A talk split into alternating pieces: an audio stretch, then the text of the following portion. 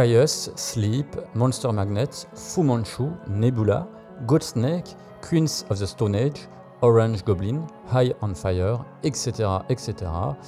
Si ces noms vous sont familiers, vous savez alors que nous rentrons dans les terres archibalisées du stoner, ce genre musical puisant ses racines dans le passé de la musique rock et chantant la gloire pour beaucoup de ses adeptes de la fumette et autres joyeusetés psychotropes.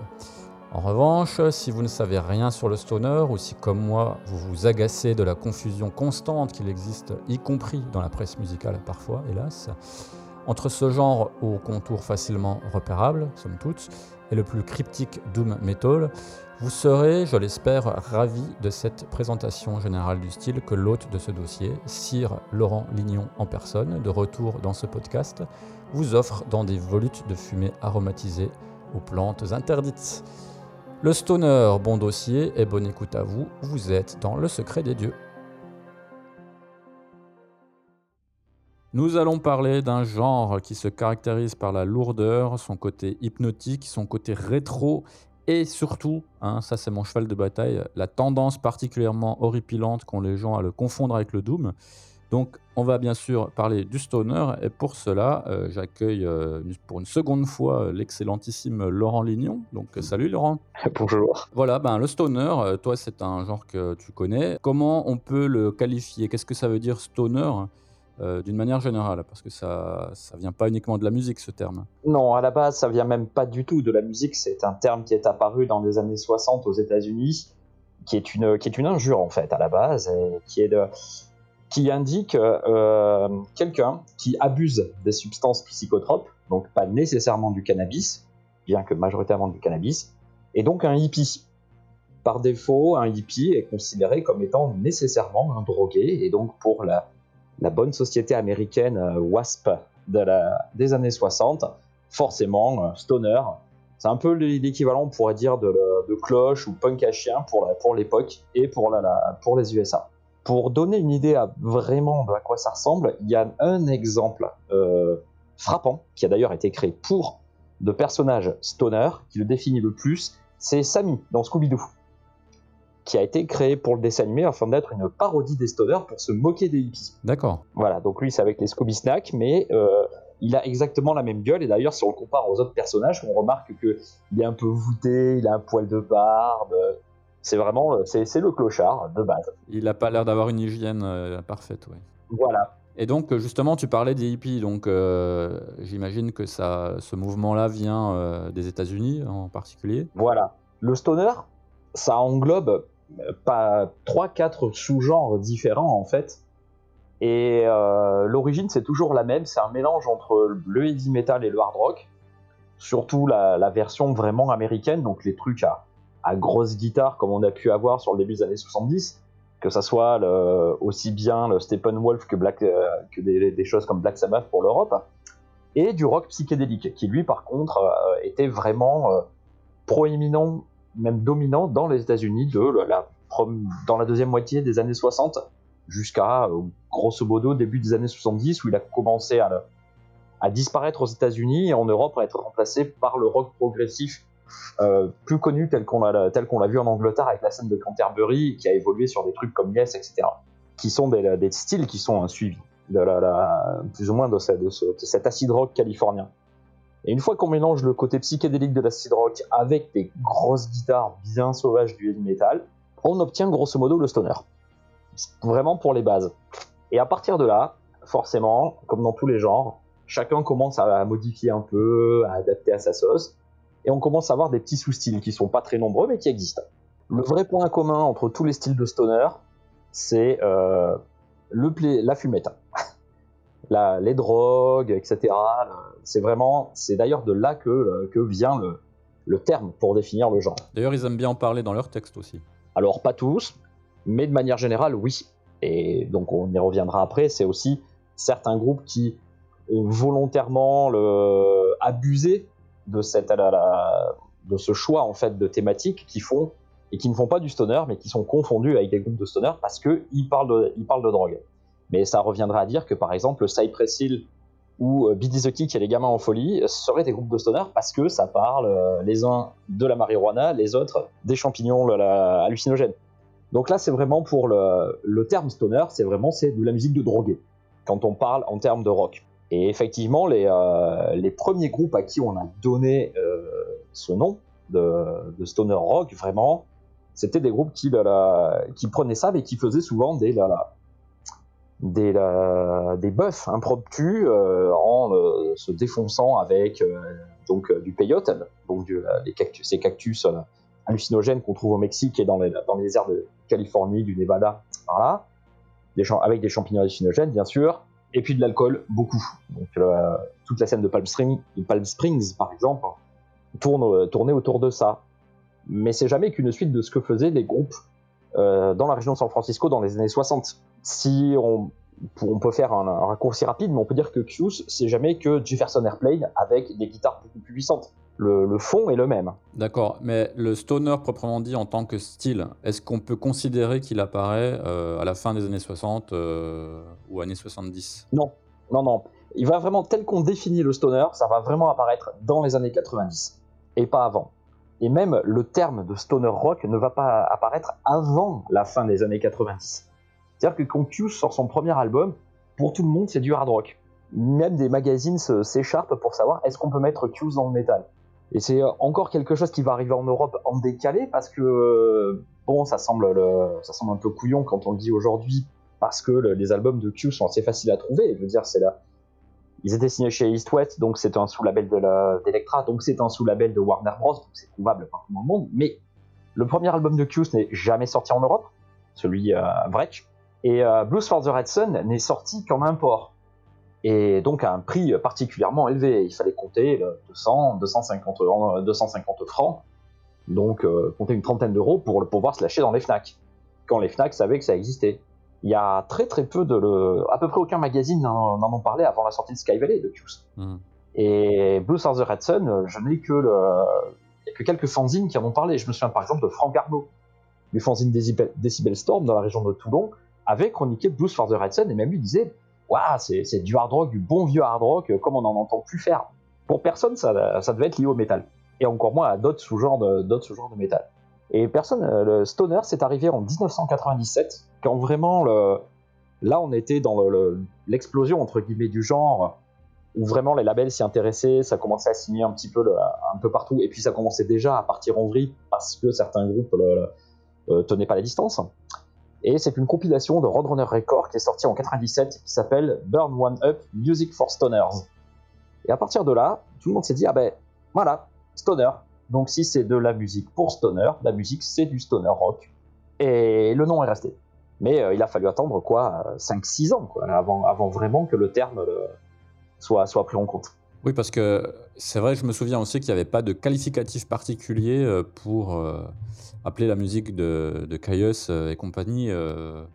ce terme-là est vraiment apparu rétroactivement en réalité. Même Monster Magnet dans Hard Force était considéré comme du hard rock psychédélique, Oui, tout à fait, ouais, je me souviens. voire même du doom, hein, parce qu'il y avait des morceaux lents. Donc euh, Alors, tu as parlé beaucoup des, on va dire, des origines hein, du genre, les influences de ces artistes-là, essentiellement dans les années 60 et 70. Euh, quid des années 80 Est-ce que les groupes qui sont arrivés justement euh, dans les années 90 ont aussi puisé euh, quelque chose dans les années 80 Tu sembles dire quand même que c'est un genre qui se base sur, euh, on va dire, un héritage musical, hein. oui, complètement. voilà, et qu'il le modernise. C'est exactement ça. Il y a, dans les années 80, il n'y a rien qui ressemble le- de près ou de loin à ce qu'on peut appeler le, à ce qu'on appellera le stoner après. Il n'y a même pas d'équivalence. Comme toujours, on en revient au le groupe fondateur, la base absolue, Black Sabbath. Encore eux. Et dans les années 80, Black Sabbath, euh, c'est la période où, le- une fois que Roddy James Dio est parti, ben, ça, on rentre dans la période, ben, d'abord avec Gillan, qui, bon, la- je fais partie des rares qui trouvent que Born Again n'est pas un album exceptionnel. Et après, effectivement, avec Tony Martin, et là, on est plus dans du, du du heavy metal assez classique, un petit peu, un petit peu épique. N'y a pas d'équivalence. Personne s'intéresse vraiment à, à, ce qui est l'influence des années 60. À la rigueur, il y a des, groupes comme Candlemas, Inviters, Trouble. Eux tirent leur influence des années 70, mais ils se limitent à Black Sabbath, avec Trouble, qui est peut-être l'exception parce que eux, en plus, ils n'hésitent pas une seconde à dire que leur influence, c'est le British Blues Boom, qui est ce mouvement en fait, donc le, de, de, blues rock euh, très électrifié, très puissant, qui est apparu sur la toute fin des années 60 en Angleterre et qui a donné des groupes comme les Yardbirds, Cream, donc le, Band of Gypsies euh, de Jimi Hendrix, qui parle en anglais, mais l'idée, donc, qui a donc donné naissance à Led Zeppelin hein, aussi, et à Earth, le groupe qui était Black Sabbath, on de Black Sabbath, et qui faisait du blues rock comme ça. Donc tout ça, ce sont des groupes qui en fait euh, prenaient le blues américain, mettaient les potards sur 11, jouaient plus fort, jouaient plus, euh, plus violemment, mais ça restait euh, vraiment du blues rock. Et ça, ça, a été aussi une grosse influence sur le, sur le. Ça a été une influence sur Trouble aux États-Unis, et un peu plus tard, effectivement, sur le, plutôt le début des années 2000, sur, sur la génération de groupes de stoner qui arrivée à ce moment-là. Mais pour les années 80, non, vraiment rien. Vraiment, mais alors, euh, nada de chez nada. Alors justement, euh, lorsque débarquent les années 90, euh, quels sont les groupes qui émergent de ce mouvement? Alors on a parlé de Caius, mais il y en a, il y en a d'autres aussi. Bon, Caius, c'est c'est le plus connu. Après, il y a des groupes qu'on va qu'on va pas considérer comme du stoner, mais qui ont des éléments qui font que on se pose la question, on se dit ah ben oui quand même le... un petit peu. Bon, Caius c'est le plus connu, mais l'autre connu c'est Sleep le groupe californien, mhm. qui eux ont démarré euh, d'abord en étant un groupe qui s'appelait Abestos Death, et qui était une espèce de truc un peu sludge, avec des grosses références à la, drogue, très mystique. Puis à un moment, ils ont enlevé le côté vraiment rampant, euh, crasseux, pour garder que les riffs de Black Sabbath, et ça a donné Sleep. Et Sleep, ça a été un des tout premiers groupes à assumer totalement, et dès le départ, d'être un, un copier-coller du Black Sabbath des années de la période Ozzy. On a vraiment connu Sleep en Europe quand euh, les a signés et a sorti l'album Holy Mountain. Là, vraiment, euh, c'est le moment où le groupe a décollé. Donc, c'est 92. On est avant, juste après que Q s'est sorti Blues for the Red Sun et avant Welcome to Sky Valley. Donc là, on est vraiment, c'est une, petite période transitoire. Et euh, tu as un autre groupe, un petit peu qui est, la, qui est pas du tout américain, et c'est euh, bien entendu Cathedral, donc en Angleterre, qui effectivement est un groupe de doom, mais à partir du deuxième album, à partir de The Eternal Mirror, et les albums qui ont suivi, a commencé de plus en plus à assumer des influences des années 70, voire avant. On se souvient par exemple de leur reprise sur le EP Hopkins du fameux Fire de Arthur Brown, qui est quand même une chanson des années, des années 60. Et le Cathédrale de plus en plus a assumé son côté psychédélique. C'est ce qui leur a valu d'être raffilié au, mouvement stoner, tout en n'étant pas spécialement des, des, adeptes de la drogue, ou en tout cas des, des grands défenseurs, mais voilà, musicalement, il y avait ce côté psychédélique, un peu plus puissant, qui faisait que ça, les gens repéraient en, vraiment un lien. Alors un autre groupe, qui lui par contre est un groupe de Doom, et qui d'une certaine manière a eu une petite influence sur le sujet, c'est Trouble, donc le fameux groupe de Chicago. tous les fans de Doom connaissent les, les, grands classiques, The School, Psalm 9. Mais en 1990, quand ils signent chez Def Jam Recording, et qui sortent leur album éponyme, là il y a un gros changement de style. Ils incorporent vraiment dans leur musique de l'acid rock. Et ils assument totalement. Et ils vont faire deux albums, donc cet album éponyme en 90 et juste après Manic Frustration en 91, qui sont des prototypes aussi de pareil de stoner. C'est de l'acid rock mais avec des riffs de doom. Complètement. Complet avec à l'époque enregistrement de reprises des Yardbirds. Ils avaient enregistré notamment euh, la reprise de Heart Full of Soul, et puis, dès le premier album, ils avaient déjà assumé qu'ils avaient leur influence qui venait de l'acid rock et du British Blues Boom, puisqu'il faut se rappeler qu'ils avaient réenregistré sur The Skull, donc le nom c'était sur Psalm 9, pardon, euh, Tale of Brave Ulysses, qui était un morceau de Cream, qui est tiré du fantastique album Disraeli Jeers de Cream, et qui est un, des meilleurs euh, disques sur lequel Eric Clapton ait joué de la guitare. Donc, voilà, on commence à voir, ça, ça tâtonne un peu, et puis il y a un dernier groupe qu'on peut pas qualifier de stoner et pourtant, et pourtant il y a des éléments, qui va sortir un album vraiment qui se qui touche un petit peu, c'est Soundgarden. Soundgarden, vraiment, eux, euh, avec l'album Louder Than Love, et surtout après avec Bad Finger, c'est une reprise du, du rock psychédélique, américain de la fin des années 60, mélangé avec du Black Sabbath et super modernisé avec des influences urbaines. C'est mis dans le grunge parce que ça faisait partie de la vague de Seattle à l'époque et on sait franchement pas trop pour toi pourquoi on, les rapport, on les remet à ça, mais euh, oui, ce sont deux disques qui vont vraiment influencer certains groupes de stoner. En particulier, ce sont des disques dans lesquels, euh, mine de rien, les, tempos sont très lents, le riffing est très lourd. Je me rappelle d'un fanzine qui disait à l'époque, en parlant de Bad Finger, que ça ressemblait exactement à un album du Black Sabbath de Ronnie James Dio, mais enregistré dans une Assyrie en ruine et avec, avec en plus beaucoup de drogue. Et c'est pas. Je trouve que l'analogie est bonne, ça, ça donne une, bonne idée. Et ça, ce sont vraiment les groupes, on va dire, pas fondateurs, mais qui vont donner une. qui vont servir un peu de base. Pionnier, quoi. Le dernier, juste avant Q's, c'est un groupe argentin qui s'appelait Los Nadas et qui a été actif euh, dès le début des années 90 à Buenos Aires et qui, euh, dès l'époque, euh, assumait complètement de faire un mélange entre eux, ce qu'ils adoraient, c'était Slayer et Hawkwind. Et en fait, ils voulaient mélanger les deux, donc c'est ce qu'ils ont fait.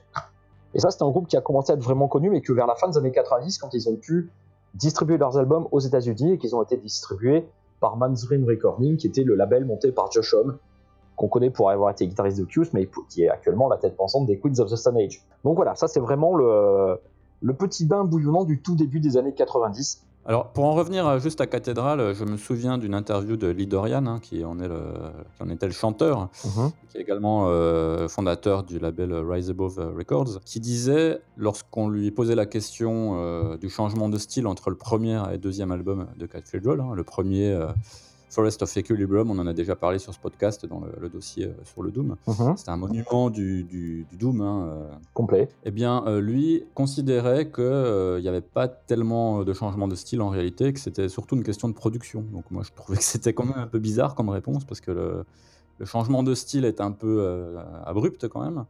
Mais on peut reconnaître quand même certaines velléités, on va dire proto-stoner quand même sur Forest of Equilibrium notamment sur un titre qui s'appelle Soul Sacrifice. Ouais. D'ailleurs, qu'ils ont réenregistré dans une autre version, beaucoup plus proche de ce qu'ils ont fait euh, par la suite. Donc, je pense qu'ils avaient déjà ça en eux, en fait, euh, Cathedral. Si on regarde dans les groupes qui remerciaient dans Forest of Equilibrium, il y a des groupes comme Penance, qui, qui, tout en faisant un Doom très traditionnel, ne cachaient pas d'être influencés par la musique des années 70. Donc, on en revient, hein, Black Sabbath, c'est toujours pareil, on en revient au même principe. C'est c'est le groupe qui, en tout cas dans le métal, dans tous les styles de métal, a tout créé. On peut même dire qu'ils ont créé le stoner avec Master of Reality et Volume 4. Ce sont deux albums qu'on les réécoute aujourd'hui. On se dit putain c'est fou, ça, ça ressemble à des trucs des enregistrés dans les années 90. Bah non, ça, ça a été enregistré là 20, 20 25 ans auparavant. Il n'y a pas de photo. Master of Reality en 71, c'était, ça a été un choc parce que ça ressemblait pas du tout aux deux premiers albums. Il y avait plus cet aspect très noir, c'était très drogué. Et pourquoi, selon toi, euh, cette forte tendance à confondre le stoner et le doom. Est-ce que ça serait parce que euh, les deux genres ont des racines euh, communes? Oui, ça c'est parce que les, racines sont communes aux deux genres et parce qu'en plus il existe aussi, évidemment, sinon ça, ça serait pas marrant. Du stoner doom. Un sous-genre du doom qui est le stoner doom et qui est du stoner rock, mais encore plus ralenti et avec une grosse emphase sur la basse qui est souvent est sursaturée. Alors l'exemple c'est Electric Wizard qui est l'exemple le plus parlant. Clairement, c'est du Doom, et en même temps, c'est ultra psychédélique, de stoner? Mais le stoner rock, ce que vraiment les Américains définissent comme stoner, donc quelque chose comme Q's, c'est quelque chose qui déjà va jouer sur des tempos beaucoup plus rapides, va être vraiment mettre la guitare en avant, et reste quand même quelque chose, je vais dire, de plus solaire. Je vais pas dire joyeux, mais quand même. C'est euh, si les influences sont les mêmes, c'est plus la manière de, retranscrire qui diffère. Vraiment entre le stoner, donc rock ou metal, ou ce que vous voulez, hein, parce que les Américains s'emmerdent pas, ils disent stoner, il n'y a que des Européens pour faire le distinguo entre rock et metal. Et euh, le stoner nous. Donc on a, vraiment ce côté, le, ce côté un peu différent.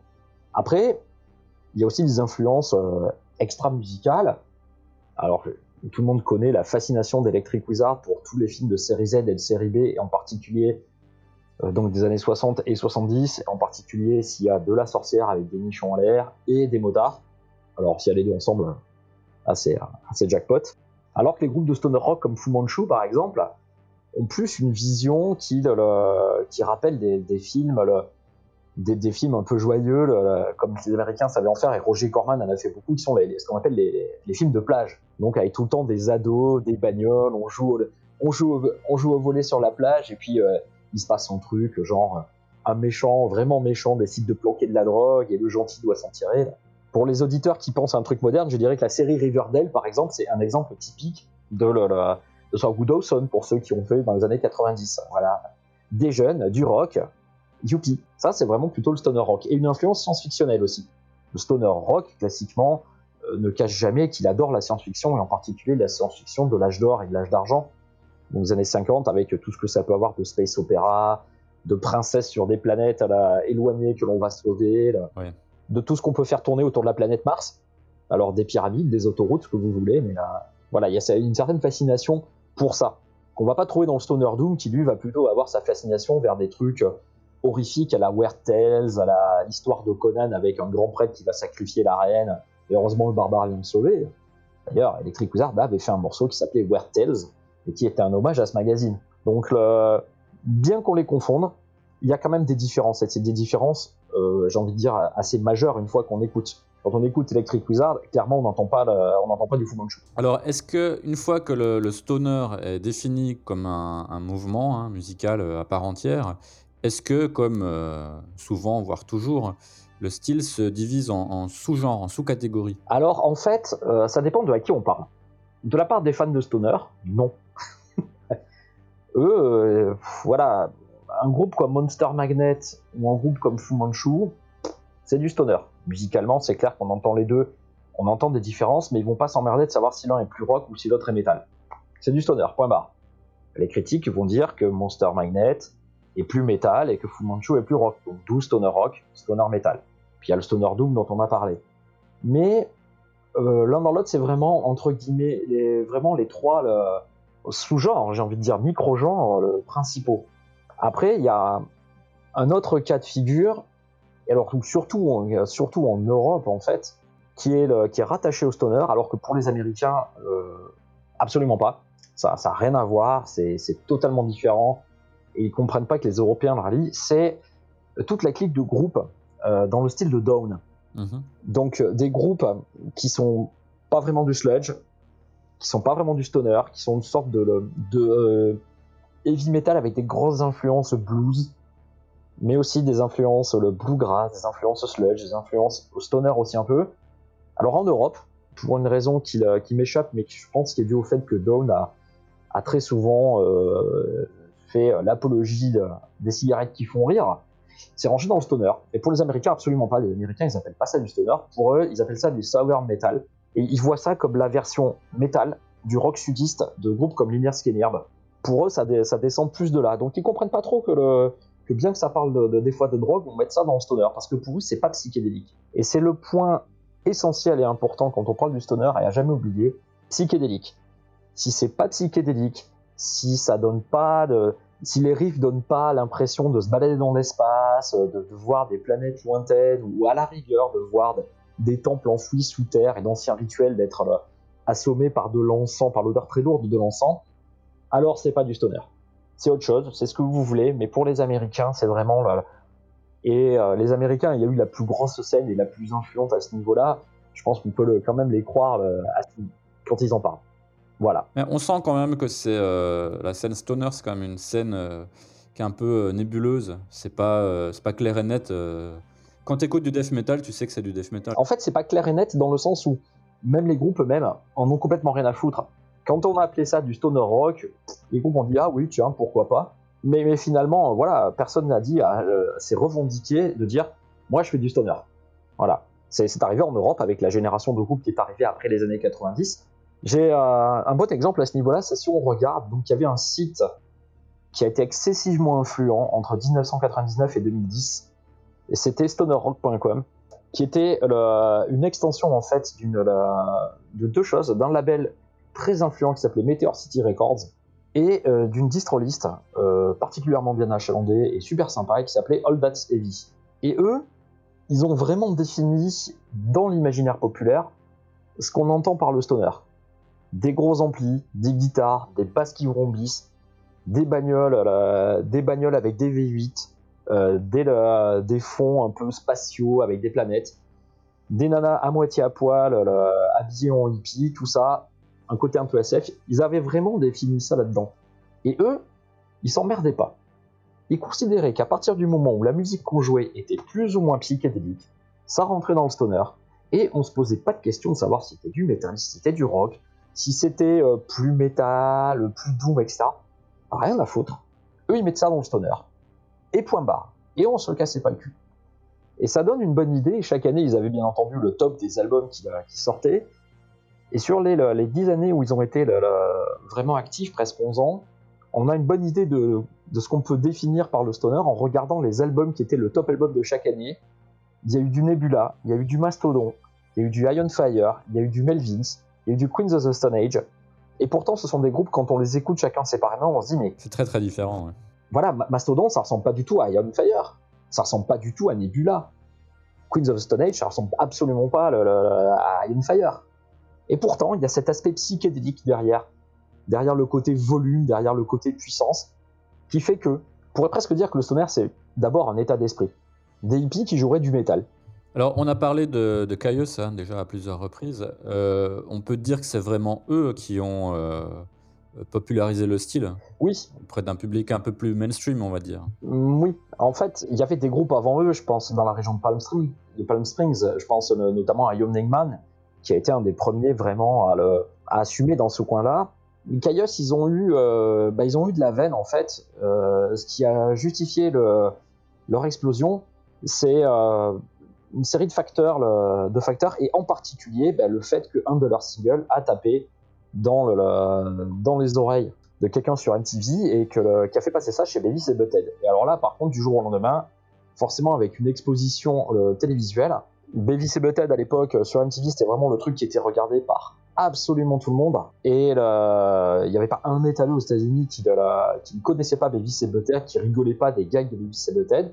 Et les clips qui passaient dans Beavis et Butthead, c'était euh, l'assurance que le groupe allait, allait cartonner ça a lancé des tas de groupes. Et en fait, ils ont signé avec Elektra à partir de là, à partir de la, avant d'enregistrer Sky Valley. Et c'est le passage du clip, donc c'est de Demon Cleaner, dans Memphis de Butthead, qui a vraiment fait exploser le groupe. Et là, du jour au lendemain, tout à l'heure, je disais que Q's, effectivement, on connaissait pas du tout en Europe parce que ça arrivait en import. Et là, du jour au lendemain, par contre, d'un coup, tous les disques ont été trouvables très facilement une fois que Sky Valley a explosé. Et le paradoxe, c'est ça, c'est que Kaios, c'est un groupe qui, au final, a eu une vie très rapide parce qu'ils ont splitté, ils ont splitté en 95 quand même. hein. Alors que euh, le, groupe s'était plus ou moins formé, alors sous d'autres noms. D'abord, c'était Cats and Jammer Kids, qui est aussi une référence qui montre bien à quel point il y a des références de culture populaire dans le stoner. Cats and Jammer Kids, on les connaît en France. C'est une bande dessinée, c'est Pim Pam Poum, que peut-être les plus vieux d'entre nous lisaient à l'époque dans le journal de Mickey. Oui. Et le deuxième nom qu'ils ont pris après, c'était Sons of Chaos, et là aussi encore culture populaire, puisque Chaos, c'est un dieu dans Donjons et Dragons, c'est le dieu de la pourriture et du déclin. Et les Sons of Chaos, c'est un type de mort-vivant qui lui obéit. Donc euh, là, de 87 à 91, ils vivotent. 91, ils réduisent le nom en Chaos. Ils enregistrent leurs deux premiers albums euh, dans un anonymat quasiment total. Quasiment total. Quand Blues for the Red Sun sort en 92, à peu près personne en parle, donc euh, c'est dispo, euh, comme je disais, à l'importation. Et puis euh, 93, 94, tout, tout sort. Et euh, 94, c'est la sortie de Welcome to Sky Valley, qui en fait, euh, normalement, n'a pas ce nom. hein. C'est les fans qui l'ont donné ce nom à cause du panneau qu'on voit sur la couverture. Mais normalement, l'album devait être un album éponyme, il s'appelait juste Chaos. Pour tout le monde, c'est resté Welcome to Sky Valley. Et à partir de là, vraiment, là, c'est l'explosion. Et deux ans après, le groupe split. Ils encore un album, ils font une tournée mondiale et puis ils split. Et c'est un groupe, ça fait partie de ces groupes, ils pourraient gagner énormément de pognon à se reformer intégralement dans, le- le- le- dans les line-up, les divers line-up qu'ils ont eu, parce que tous les gros musiciens de, de ont tous fini par faire autre chose. Scott Reeder, par exemple, il a joué dans Godsnake, dans Nida, dans Nebula, dans Orange Goblin. Euh, il est actuellement dans Fireball Ministry. Bon, Nick Olivieri, il a fait euh, ses projets solo, Mondo Generator. Il a joué pour les Dwarves, il a joué pour les Queens of the Stone Age. Euh, Brand Bjork, bon, bah, euh, il, a, il a joué dans Fu Manchu, Jalamanta, maintenant il a ses- tous ses projets solo. John Garcia, qui est le chanteur, qui a une voix qui est reconnaissable entre mille. Il a fondé Slowburn, malheureusement, un groupe qui n'a sorti qu'un EP, mais qui était absolument magnifique. Il a joué pour Karma to Burn, il a joué la, la Unida, Hermano. C'est à lui qu'on doit les fameux derrière John Garza Plays Q's et puis derrière Q Sleeves, qui était la Q's sans Josh Homme. Puis bon, Josh Homme, évidemment, hein, Queens of the Stone Age, Iggy Pop, bon, enfin, on n'en finit plus de, voir tous ces projets, Dame, Crockett Full Tours, Eagles of Death Metal. voilà. lui, il est vraiment devenu euh, dans, le rock mainstream indé euh, dont on parle euh, chez les Un Rock même sur France Inter. Et s'il voulait, en fait, les membres comme ça pourraient se reformer en entier avec Josh Homme, mais bon, il y a des questions de il y a des questions de droit. Il y a le fait notamment que Josh Homme a, déposé le des droits en fait, euh, comme quoi le, ils avaient plus le droit les autres membres d'utiliser le nom de Caius si Joshua n'était pas dedans. Donc ça a vraiment euh, tout fait. Le torchon qui brûle depuis 20 ans entre les, entre les musiciens. Là, euh, il n'a pas fini. Et ils ont le droit de jouer les morceaux, mais s'il n'y a pas Joshua, ils n'ont pas le droit de s'appeler Caius. Voilà. Et donc il y aura vraisemblablement jamais de, réunion de Caius. c'est vraiment un truc sur lequel euh, tous les fans, je suis désolé, mais s'il y en a qui m'écoutent, vous pouvez franchement oublier. Voilà, il fallait voir les, euh, Garcia Plays Q's et les Q Sleeves euh, quand ils sont passés au Hellfest, parce que vous n'aurez plus jamais l'occasion de voir autre chose comme ça. Voilà. Oui, parce que Josh Homme, pour le peu que je connais de lui, il m'apparaît pas comme un personnage extrêmement sympathique non plus. Il n'est pas spécialement ce qu'on peut l'appeler effectivement quelqu'un de sympa. C'est, quelqu'un qui maintenant qui gère sa carrière en ayant bien les, les, yeux dessus parce que parce que mine de rien, oui, il gagne sa vie euh, en tant que musicien. Hein. Queens of the Stone Age reste un des groupes les plus importants euh, à être né du vivier, on va dire, le, hard rock des années 90 américain. Celui de la, liste des, groupes pour lesquels Josh Homme a joué, euh, on n'en finirait pas. Là. Alors, il y a aussi un label hein, euh, dont j'ai vaguement évoqué le nom tout à l'heure, hein, qui a participé à l'émergence du stoner et à le rendre populaire, c'est euh, Rise Above Records, donc qui a été euh, créé par Lidorian de Cathedral. Est-ce que tu peux en parler un petit peu? Ouais, en fait, à la base, Rise Above Records, c'est un label que Lidorian avait édité afin de pouvoir garder le contrôle sur certains trucs qu'il sortirait pour Cathedral, et puis pour faire des rééditions de disques. Il n'avait pas l'intention de signer des groupes, l'idée c'était de trouver des vieux disques introuvables qu'il aimait bien et de leur offrir une réédition à la, hauteur des attentes de, fans. Il faut savoir que Dorian, il est vraiment fan avant d'être euh, gérant de label et donc maintenant de magasin, puisque depuis très récemment, Rise Above Records, c'est un magasin en Angleterre de disques, très bien achalandé. Et euh, il se trouve qu'à un moment, ils se sont retrouvés avec Cathédrale à baigner, à croiser des groupes, à entendre des groupes quand ils tournaient, notamment aux États-Unis ou au Japon, à entendre des groupes comme ça qu'il aimait, ils se disaient putain, mais ces groupes, ces groupes, personne ne les signe. Donc euh, c'est de la connerie. Moi j'ai un label, pour l'instant je fais mes petites rééditions et je sors deux, trois trucs. En fait, je pourrais les signer, je pourrais leur donner une visibilité et les aider en profitant de la, de la manière dont Cathédrale est connue dans le monde du métal, de doter une visibilité à ces groupes. Et, euh, et c'est comme ça en fait que, le, que Lidorian a de, manière assez curieuse précipiter la, manière dont le stoner s'est développé euh, en Europe. C'est en permettant à des groupes dont personne n'aurait jamais entendu parler, en fait, de donc trouver un public en Europe. Il y a vraiment ils ont fait une, compilation très très bien, qui était le 13e album sorti par Rise Above et qui s'appelait Rise 13, euh, Occult, Occult Magic Rock. Et dessus, il y a tous les gros noms euh, qui étaient à l'époque signés sur le label et qui représentent un peu la crème de la crème du stoner de, l'époque. Hein. Il y a tout ce qui était Chevy, Electric Wizard, Orange Goblin, vraiment un truc, un truc très très bien. C'est une des trois compiles de stoner qu'il faut avoir chez soi pour, euh, avoir un bon panel du genre sur la fin des années 90. Donc l'autre étant celle dont on a déjà parlé, qui était le Burn One Up, voilà, qui est, la, qui est donc la première sortie par le Roadrunner Records, qui à l'époque c'était dit que le nu metal euh, et le grunge c'était fini et que le, stoner allait probablement être le prochain truc sur lequel il fallait investir du pognon. Donc on a Rise 13, Magic Rock Volume 1, le Rise Above. Et la dernière, c'est Welcome to Meteor City, qui était sorti par Meteor City Records, label dont j'ai déjà parlé, et qui était à l'origine de All That Sevy et plus tard de stonerrock.com. Voilà, ça c'est ces trois compiles. C'est le document parfait de ce qu'est l'expérience du stoner entre 97 et 99. D'ailleurs, chacune est sortie à une année d'intervalle. 97 pour Burn One Up, 98 pour Welcome to the City, 99 pour Rise 13. Tout le stoner, tout ce que si vraiment vous voulez vous faire une idée du stoner, ces trois compiles, il y a tout, il y a tout ce qu'il y a à savoir dedans, en fait. Il n'y a rien de plus. Alors, il y a un autre groupe qui, pour moi, euh, représente un peu la quintessence de ce style. D'ailleurs, c'est un groupe que moi j'aime beaucoup. Et c'est euh, Monster Magnet. Ah oui. Alors, Monster Magnet, ils sont allés euh, assez loin aussi dans l'expérimentation sur eux-mêmes de toutes sortes de drogues, il me semble. Oui, alors, Monster Magnet, moi je me rappelle que la date, la date parisienne, quand ils sont passés à Paris la première fois donc pour la tournée de Super Judge, ils ont le, c'était une tournée européenne et, Dave Windorf en fait attaché à son pied de micro une poche plastique dans laquelle il y avait plein de cachets d'ecstasy qui jetaient dans le public. ah oui, d'accord. À pleine main en fait, entre les morceaux, pour que les gens, le, pour que les, gens les prennent. Donc le, public était au moins aussi défoncé que le groupe. C'était, c'était assez impressionnant. Et Monster Magnet, c'est l'exemple même du groupe qui a ses influences, non pas dans les années 60, bien que leur dernier album soit un album de reprise de groupe des années 60, mais dans les années 70. Parce que l'influence principale de Monster Magnet, c'est Hawkwind, le groupe de space rock des années anglais des années 70, qui est surtout connu des fans de metal parce que ça a été le, premier groupe dans lequel a joué euh, Lemmy Kilminster de Motorhead. Ouais. Mais euh, Hawkwind, c'est surtout à l'époque des shows complètement démentiels dans les années 70, des shows de 3 heures avec danseuse nue sur scène, avec euh, éclairage stroboscopique de partout, avec euh, des morceaux qui démarrent normalement et qui finissent en, jam entre les musiciens un peu partout, avec intervention de gens qui n'ont rien à voir avec la musique.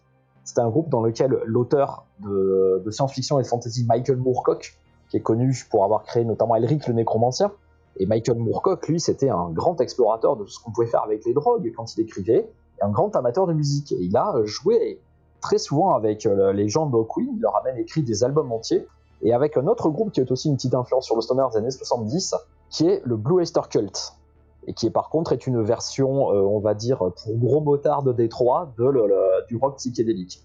Ah pareil, euh, Blue Oyster Cult, une influence indéniable sur le stoner, en particulier les trois premiers albums. Et Monster Magnet, c'est le mélange de toutes ces influences, avec en plus ben, des guitares beaucoup plus grosses. C'est une question de volume. Monster Magnet, c'est juste Hawkwind qui joue beaucoup plus fort.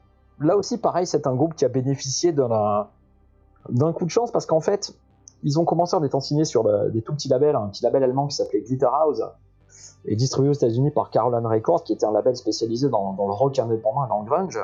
Et euh, c'est le grunge en fait qui les a fait, qui les a fait exploser euh, paradoxalement parce que ils ont signé donc sur un très très gros label qui était IM Records, qui était une subdivision de Sony. Tout ça parce que euh, un des chasseurs de tête de IM était venu les voir à New York à un concert et s'est dit ça, c'est comme du grunge, mais sans l'alcool. Et ça va se vendre. Et donc ils ont été signés parce que le mec était persuadé de signer un groupe, le groupe qui serait le prochain Soundgarden, le prochain Nirvana, alors que ça n'avait rien à voir. Et le fait d'être signé là-dessus, ça leur a donné déjà un peu plus de pognon pour le studio, et donc plus de possibilités d'expérimenter. Alors autant Super Judge, la différence avec leur premier album Spine of God, c'est surtout euh, en fait le, son. Ils ont un son qui est plus fort, une meilleure production, et c'est vraiment leur album de 93 Dubs to Infinity qui va les faire exploser, et notamment avec un clip qui passait en boucle sur MTV et qui était celui de Negasonic Teenage Warhead, qui est probablement le, je dirais le morceau le plus connu de Monster Magnet. Pour donner une idée d'à quel point il est connu, c'est un morceau qui est tellement maintenant ancré dans l'imaginaire américain sur ce que doit être le, stoner, la drogue, etc., qu'il a donné son nom à un personnage des X-Men. Voilà, sur la fin des années 90, il y a un X-Men qui a pris ça comme nom, qui s'appelle Negasonic Teenage Warhead, qui existe toujours, et qui est un hommage à Dave Windorf. Et qui est une manière pour Marvel Comics de remercier Dave Windorf, parce que Dave Windorf n'a jamais caché qu'il était un fan absolu de comic book, et en particulier de Jack Kirby, donc de, trucs vraiment très spatiaux, donc tout se nourrit. Avec un beau renvoi d'ascenseur. Alors, tu parlais de, justement ben, de, Monster Magnet, mais pas, ce ne sont pas les seuls hein, qui passaient euh, sur, euh, sur MTV, non. qui ont été assez médiatisés, euh, notamment aux États-Unis.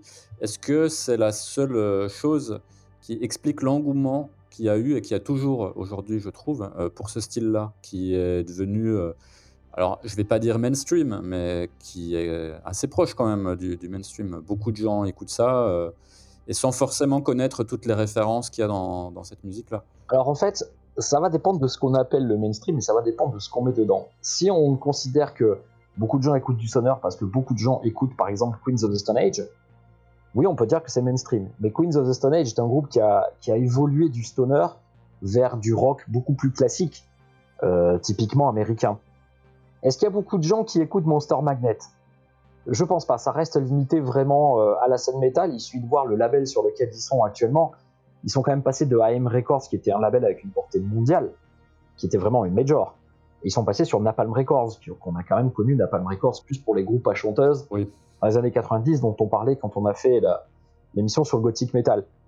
Donc ça, il y a une scène stoner en Europe. En tout cas, il y a de la demande pour du stoner, puisque Napalm, sur ces dix dernières années, a signé pas mal de groupes euh, psychédéliques et de stoner. Est-ce que ça veut dire que beaucoup de monde écoute le stoner? Pas forcément. Ou alors c'est mélangé à d'autres trucs. Le succès de festivals comme les Desert Fest, qu'on trouve à Londres, à Berlin et euh, maintenant euh, à Anvers, donc qui sont vraiment l'équivalent européen des, des, gros festoches comme Psycho Las Vegas par exemple, ça reste quand même des festivals qui sont en intérieur et qui font venir euh, un petit peu moins de un petit peu moins de 5000 personnes.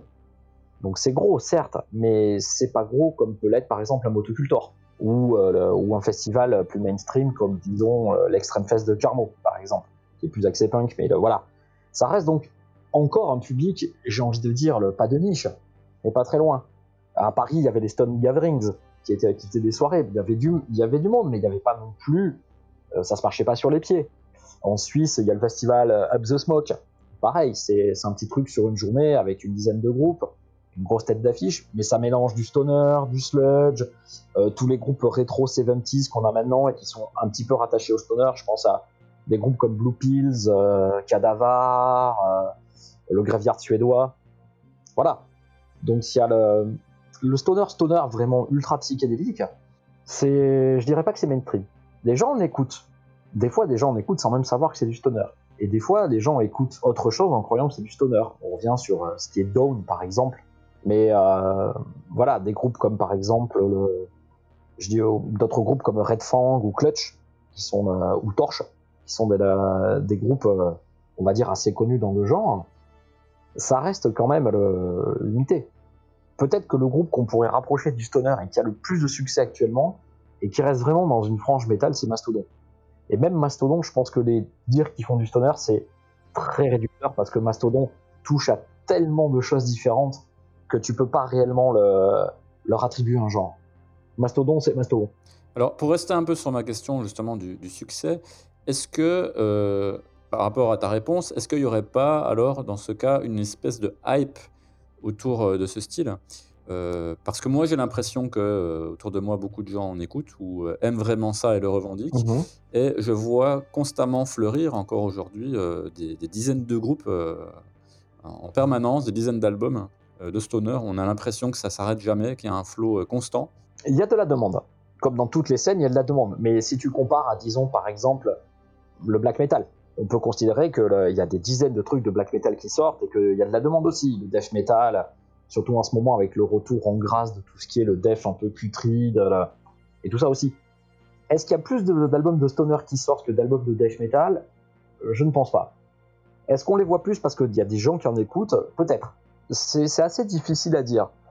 Peut-être que dans ton entourage, il y a beaucoup de gens qui en écoutent. Et, euh, donc voilà.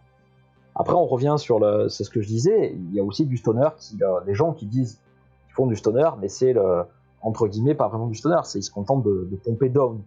Et donc ils vont faire, ils vont faire une espèce de, métal sudiste sur lequel ils vont dire c'est du stoner parce que ben, euh, notre influence c'est Dawn et c'est Pantera et, et, c'est Black Label Society, mais c'est pas la même chose. C'est est-ce qu'il y a plus de groupes par exemple Après il y a des noms qui font venir des gens. Je pense à Orange Goblin par exemple. Orange Goblin, on sait que c'est un groupe, on le met à l'affiche, on va faire ça le comble. Mm-hmm.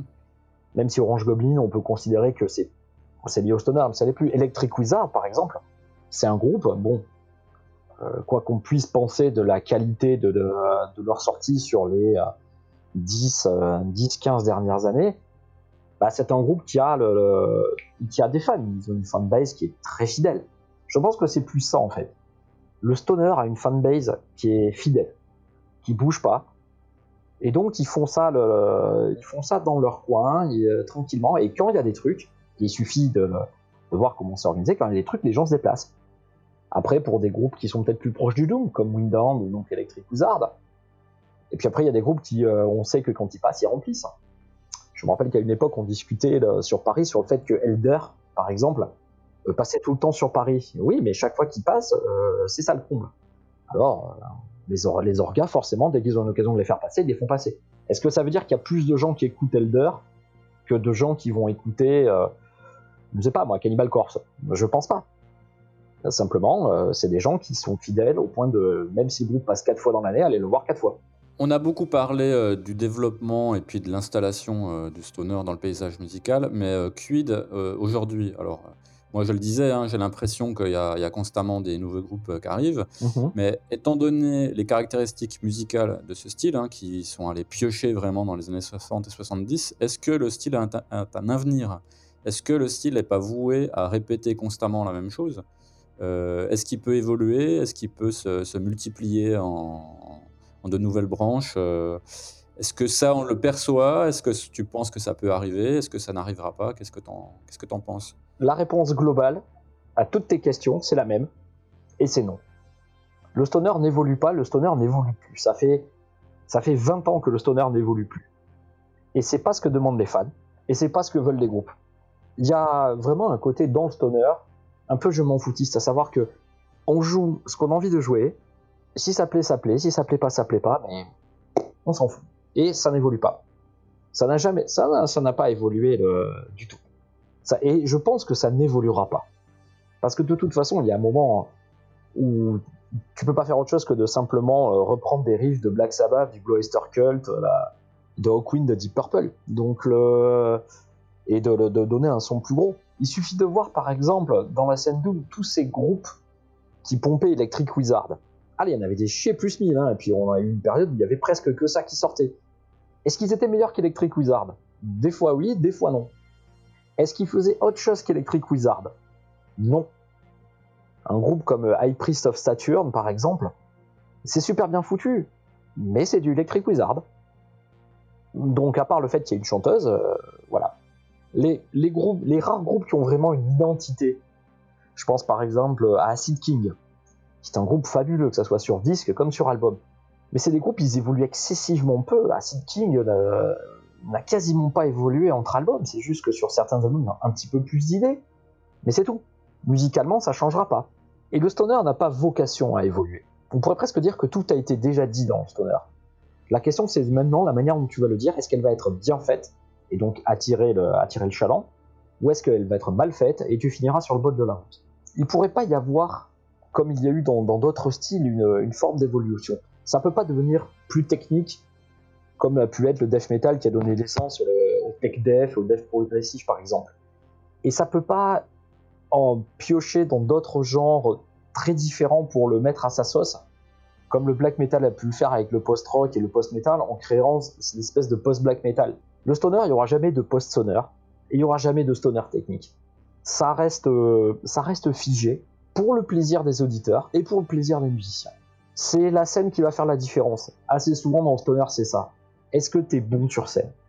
Et si tu es bon sur scène, c'est ça qui fait que les gens viennent et éventuellement achète, éventuellement achète tes disques.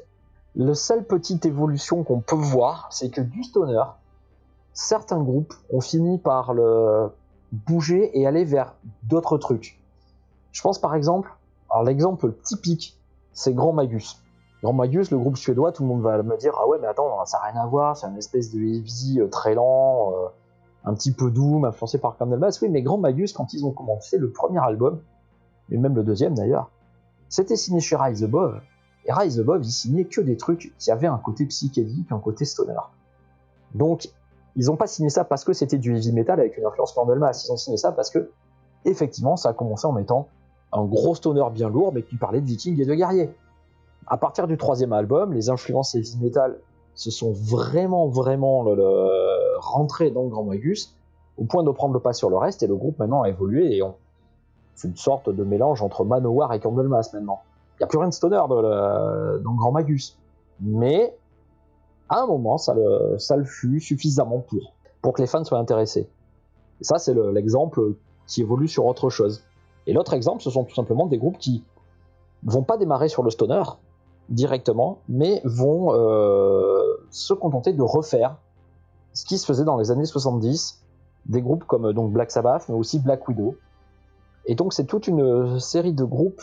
Donc ça, c'est la mode a été lancée par le, le groupe The Devil's Blood, qui donc était vraiment un groupe qui, se, qui reprenait ce qui se faisait dans les années 70 avec des, des méthodes de production euh, actuelles, un très gros son de guitare bien métal, et en plus un satanisme le- qui n'était pas un satanisme de décoration, hein, puisque la Blood, euh, Selim était vraiment un pur sataniste, euh, un grand ami de Eric Danielson de Watain, euh, qui avait initié, donc il y avait vraiment euh, cet aspect mystique dedans. Et cette, euh, cette variante de, du hard des années 70 un peu mystique, ça donnait lieu à toute une nouvelle scène, qui est avec des groupes comme Blood Ceremony, comme Aluna, le Blue Pills, dont on parlait, là, voilà, mais aussi des groupes euh, comme Firebird, qui était le groupe de Steer, de Carcass, qui était son groupe de, de hard rock 70s Mhm. et qui, qui sont rattachés avec le, au stoner parce que quelque part ils reprennent les mêmes influences d'origine que le stoner. C'est juste qu'ils enlèvent le gras, mais ils gardent l'aspect blues, l'aspect rock, euh, un petit peu prog. Ils sont juste euh, moins gras, hein, hein, littéralement c'est ça, hein, c'est ça l'idée. Il y aura toujours cet aspect, là, voilà, ils sont moins psychédéliques. Il y, il y aura toujours cette idée dans le stoner du psychédélisme. C'est indissociable. C'est pour ça que les Américains comprennent pas euh, que, que Dom, que les Européens mettent Dom dans le stoner. Parce que Dom, c'est pas psychédélique. C'est euh, juste un mec qui se lamente, euh, qui est drogué et qui se lamente sur le fait que sa vie est pourrie, que Dieu l'écoute pas et qu'il va aller en tôle. Avec des variantes sur les trucs. Donc il n'y a pas l'aspect psychédélique qu'on peut trouver chez Monster Magnet, par exemple. Monster Magnet, euh, on rappellera, avait fait un morceau, c'était Ego the Living Planet, donc une planète vivante. Donc déjà, c'était tiré d'un truc de comics des 4 Fantastiques, mais il y a le concept d'une planète entière qui est un être vivant. On ne fait pas plus euh, psychédélique que ça. Le problème, c'est le problème qu'il y a avec le stoner, c'est qu'au final, c'est assez facile de d'identifier, de voir ce qu'il y a et tout le reste, mais c'est une scène qui est définie et c'est une scène qui ne bougera pas. On pourrait dans n'importe quelle autre scène, on pourrait dire ben c'est fini, la scène elle va stagner, il va y avoir de moins en moins de groupes, il n'y aura plus rien, ça va se casser la gueule et puis euh, les gens passeront à autre chose jusqu'à ce qu'il y ait un revival. Dans le stoner, il n'y a pas ça. Les gens sont contents que la scène stagne. Les gens euh, le prennent comme ça. Il y a vraiment un côté, je disais je m'en foutiste tout à l'heure, mais non, mais c'est le... On cherche pas à se prendre la tête au fait de savoir ce qui est, ce qui n'est pas, et on profite de l'instant présent, et on profite du fait qu'il y ait de bons riffs, qu'il y ait du bon son, et c'est tout. Donc quelque part, ça en fait une scène qui euh, a, pu avoir un effet de mode parce que les gens venaient en disant ouais c'est cool, ça parle de gonzesses à il y a des gonzesses à moitié à poil dans les clips, ça parle de drogue, etc., de drogue, etc. Mais la majeure partie de ces gens qui venaient au stoner pour les mauvaises raisons sont partis. Ceux qui sont restés, c'est ceux qui étaient vraiment fans de la, vraiment fans de la musique. Et la fanbase se renouvelle, se renouvelle suffisamment. Alors des fois avec des variations, on va dire un petit peu plus euh, intello. Je pense à des groupes comme par exemple Homme, qui est un groupe qui est quand même assez là, mystique et assez euh, intellectuel et qui attire euh, un peu plus large que juste le, le fan de stoner ou même le fan de métal de base. Il y a des groupes de doom qui profitent de ça parce qu'ils savent qu'ils ont été une influence sur le stoner. Je pense à Pentagram par exemple. Mais il y a des groupes comme Electric Wizard, ben voilà, ils ont toujours une fan base parce que parce que voilà, hein, c'est- tout. Mais euh, voilà, de manière générale, quand un nouveau groupe de stoner sort, ça, se résume assez vite à est-ce qu'il est bon? S'il est bon, il survit, il trouve des, il des fans, et s'il est pas bon, il disparaît assez rapidement. Donc le, le renouvellement se fait comme ça. Il y, aura, toujours des fans, il y aura toujours un renouvellement chez les fans. Il n'y a pas de blocage, il n'y a pas de gardien, comme on peut trouver des fois dans le métal avec ces gens qui te disent Non, mais ça, ce que tu écoutes, c'est pas de tel type de métal, tu n'es qu'un poseur par toi. Dans Stoner, tout le monde s'en branle en fait de l'attitude. Il n'y a pas d'attitude. L'attitude, c'est de pas avoir d'attitude. Donc c'est assez proche finalement de la mentalité des hippies et c'est un truc qui fait que dans le métal, en tout cas dans la scène métal, certains gens avaient tendance à trouver que les fans de Stoner étaient, étaient au final que des gros hippies qui, là, sans intérêt. Et c'est le, je trouve ça dommage parce que c'est se priver d'une scène où finalement il y a beaucoup, beaucoup de bonne musique. Et il suffit de voir qu'il y a des groupes de stoner qui sont très appréciés des fans de métal. Je pense à Orange Goblin, voilà, qui est l'exemple typique. Où on en revient à Electric Wizard ou Acid King, tout ça, ce sont des, groupes qui sont énormément talentueux. Et euh, de voir se dire, ouais, mais non, euh, je vais pas écouter parce que. Euh, je vais, vais pas écouter parce que il y a que des poseurs, que des mecs qui mettent pas de veste à patch, qui, qui vont voir ça, c'est des pis, ils sont défoncés, ils passent leur temps à fumer. C'est n'importe quoi c'est de la connerie. C'est comme considérer, je vais pas écouter un groupe de heavy metal parce que je les vois tous en train de se défoncer la gueule à coups de bière. C'est euh, la musique qui parle d'abord. Et dans le stoner, la musique, c'est la seule chose qui compte vraiment. Alors évidemment, euh, ce podcast sera accompagné euh, d'une playlist, hein, comme d'habitude, avec des titres qui permettront de découvrir un peu le style. Mais si toi, Laurent, tu devais citer, allez, comme ça, 5 albums qui te semblent essentiels euh, de connaître pour euh, se dire bon ben le stoner je sais à peu près à quoi ça ressemble euh, quel serait-il? Alors je vais en donner neuf en fait parce que pour moi il y a quatre albums qui sont essentiels pour comprendre le stoner de base. Qui sont tous des albums des années 70 alors c'était un, très célèbre critique américain donc qui était Joey Delargis qui est l'équivalent au critique rock qui est peut-être le critique rock le plus important depuis Lester Bangs et qui avait défini le stoner comme la rencontre, si on, trace un carré, et dans un coin, on met le In Rock de Deep Purple, dans un autre, on met le Space Ritual de Hawkwind, au troisième coin, on met le Master of Reality de Black Sabbath, et dans le quatrième coin, on met le, euh, Tyranny and Mutation de Blue Oyster Cult. On trace une ligne à travers le carré qui relie chaque coin, donc chaque album. Le point au milieu, c'est le stoner. Ces quatre albums, à mon avis, sont absolument indispensables pour comprendre les origines et les racines du stoner. Mais des albums de stoner réellement importants, les cinq que je choisirais et qui me semblent le, en tout cas couvrir le plus de la, le plus vraiment de la, de base, il y aura ben, Welcome to Sky Valley de Caius. Ça, c'est le, c'est vraiment l'album indispensable. C'est le grand classique. Je dirais Buzzwood de Acid King le deuxième album de Acid King qui est euh, absolument, absolument parfait. Le Holy Mountain de Sleep, Sleep's Holy Mountain, qui est le premier album qu'ils ont sorti sur E-Rake et qui a, relancé en fait l'intérêt dans les années 90 pour Black Sabbath et en particulier pour la période d'Ozzy parce qu'on dit souvent que à la fin des années 80 début des années 90 Black Sabbath ce n'était à peu près plus rien pour personne euh, quand ils sont reformés avec Dio au chant euh, ça a bien cartonné, mais il n'est pas resté longtemps. Tony Martin est revenu. Il n'y a plus d'intérêt. Et donc, coup, Sleep, avec cet album, a fait un copier-coller des quatre premiers albums de Black Sabbath en un disque. Au point de, que tout le monde disait, mais c'est marrant quand même, quand on regarde même les noms des chansons, ça ressemble à du Black Sabbath. The Druid égale The Wizard, Dragonaut égale Supernaut, euh, Beyond the Sun égale euh, Into the Void, ainsi de suite. Il y avait vraiment cette influence. Et cet album-là est très très important. Donc on est à 3. D'ailleurs, euh, c'est Sleep, hein, pas Sleep, euh, S-L-I. Pour les gens qui cherchent, hein, qui vont chercher euh, S-L-I-P, c'est pas, pas Sleep, un Sleep. Hein, ah bah c'est que déjà, ils ont quand même hein, l'esprit mal tourné. Hum, je dirais le premier album de Godsnake, qui s'appelle One, ou I, suivant qu'on le met le I majuscule, qui est un album qui, est, qui a une certaine importance parce que c'est le premier à avoir réellement amener du groove et un côté rock and roll. Rock and roll vraiment dans le sens, dans le sens plus les Allman blues rock, les Allman Brothers Band, Stephen Wolf, plus d'influence. Après, je mettrai le EP Let It Burn de Nebula, qui est, qui est vraiment euh, un EP incroyable, avec notamment un morceau qui est, que personnellement j'adore et qui s'appelle Raga in the Bloodshed Pyramid, et qui est intégralement joué à la sitar. Donc il y a un, un grand moment de psychédélisme. Je mettrai ce EP ou à égalité avec du Fu Manchu. Effectivement, The Action is Go de Fu Manchu reste quand même aussi, on va dire, allez, là, on va mettre les deux à égalité, ça fera 6 albums, mais les deux à égalité, là, The Action is Go reste quand même un album assez phénoménal de Fu Manchu. Et Fu Manchu a tellement, tellement fait pour que le, pour que le stoner rock soit là, là soit connu aux États-Unis avec des tournées, des tournées phénoménales partout. je les ai vus jouer au Rex à Toulouse. C'était impressionnant, ça, tout le monde sautait de partout, le groupe était là, était en force totale et là. The Action Is Go, il n'y a, que du bon titre dessus, c'est là, il n'y a absolument rien à ajouter. C'est un album qui est absolument parfait, de bout en bout. Donc voilà, ça serait mes 5,5 ou mes 6 albums de choix. D'accord. Alors, je me permets d'en rajouter deux, les miens. Euh, Il y aurait euh, Spine of God, Ouais, Monster Magnet. premier Monster Magnet, que j'adore, je le trouve fabuleux cet album. Et puis plus récemment, euh, un album de Elder, Reflections of a Floating World, que je trouve magnifique aussi. Hyper Ouais. psyché, planant. vraiment cool. Quoi. Donc le, le critique, voilà, parce que j'avais pas le nom, c'est De Rogatis.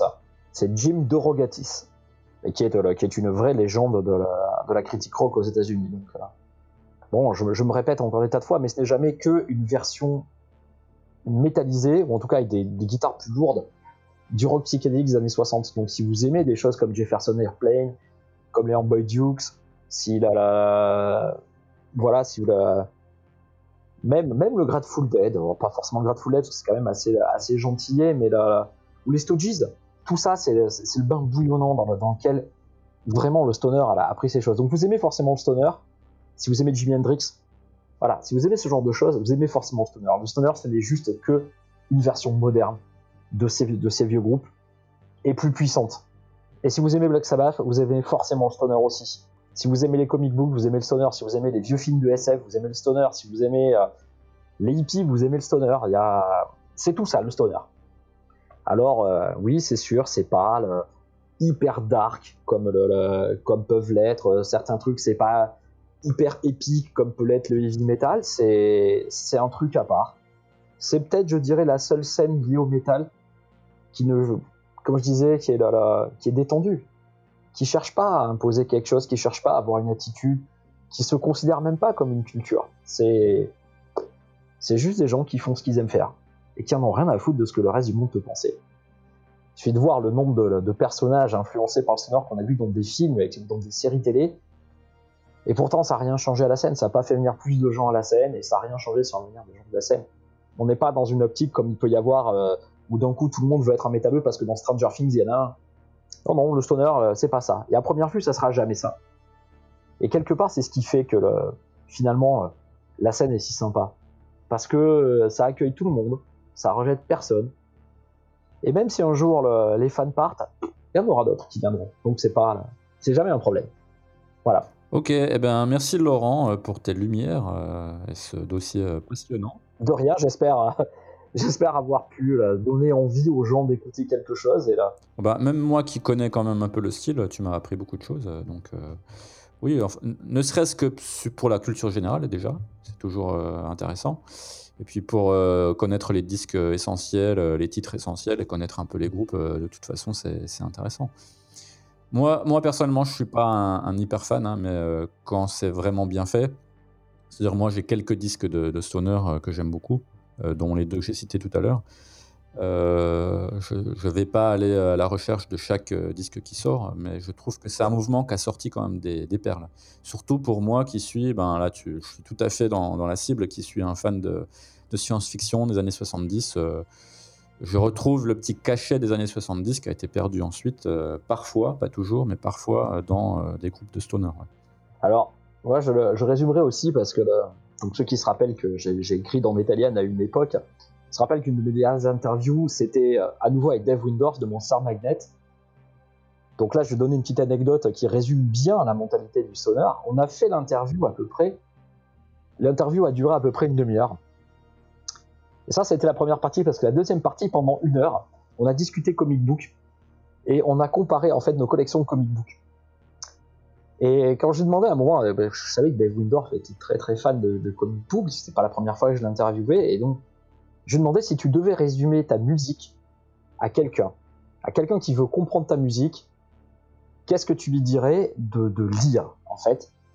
Et la seule réponse a été Jack Kirby. Il m'a dit Vous prenez une BD des 4 Fantastiques par Jack Kirby, n'importe laquelle, mais en particulier celle de la fin des années 60, parce que c'est le moment où Kirby euh, avait ses plus gros délires science-fictionnels. Vous prenez ça, vous lisez, et vous avez compris Monster Magnet. Parce que Monster Magnet, on est juste la musique de ces BD. Voilà. Et je pense que ça résume, bien, ça résume bien le genre, et ça résume bien ce que le stoner, en tout cas, je vais pas dire veut représenter, parce que le stoner ne veut rien représenter. C'est ça le truc. Ça s'inscrit quand même dans une, on va dire, dans un, une marmite culturelle qui mélange de multiples choses. Là, je pensais aussi, je ne sais pas s'il y a des groupes qui revendiquent cette, influence-là, mais je pensais aussi à l'auteur de science-fiction Robert Silverberg, qui, qui, est le, qui dans les années 70, notamment au début, qui prenait beaucoup de drogue en écrivant et qui a sorti des petits chefs-d'œuvre de science-fiction euh, métaphysique. Ah, les ailes de la nuit. Voilà, et psychédélique, euh, euh, complètement cinglé. Je pense que lire ça avec un petit, je sais pas, un petit Monster Magnet, ça, c'est pas mal aussi.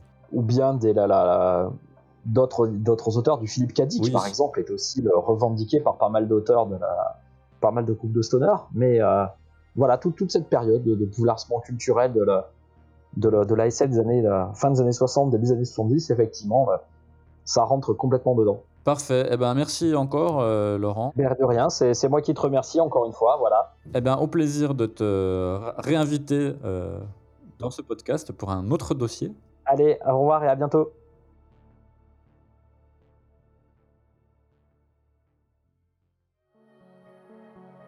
Voilà pour ce dossier sur le stoner. J'espère que vous avez passé un bon moment et que si vous n'étiez pas familier du genre, il vous aura donné envie de le découvrir, notamment à travers la playlist concoctée par Laurent accompagnant cet épisode du Secret des Dieux comme d'habitude.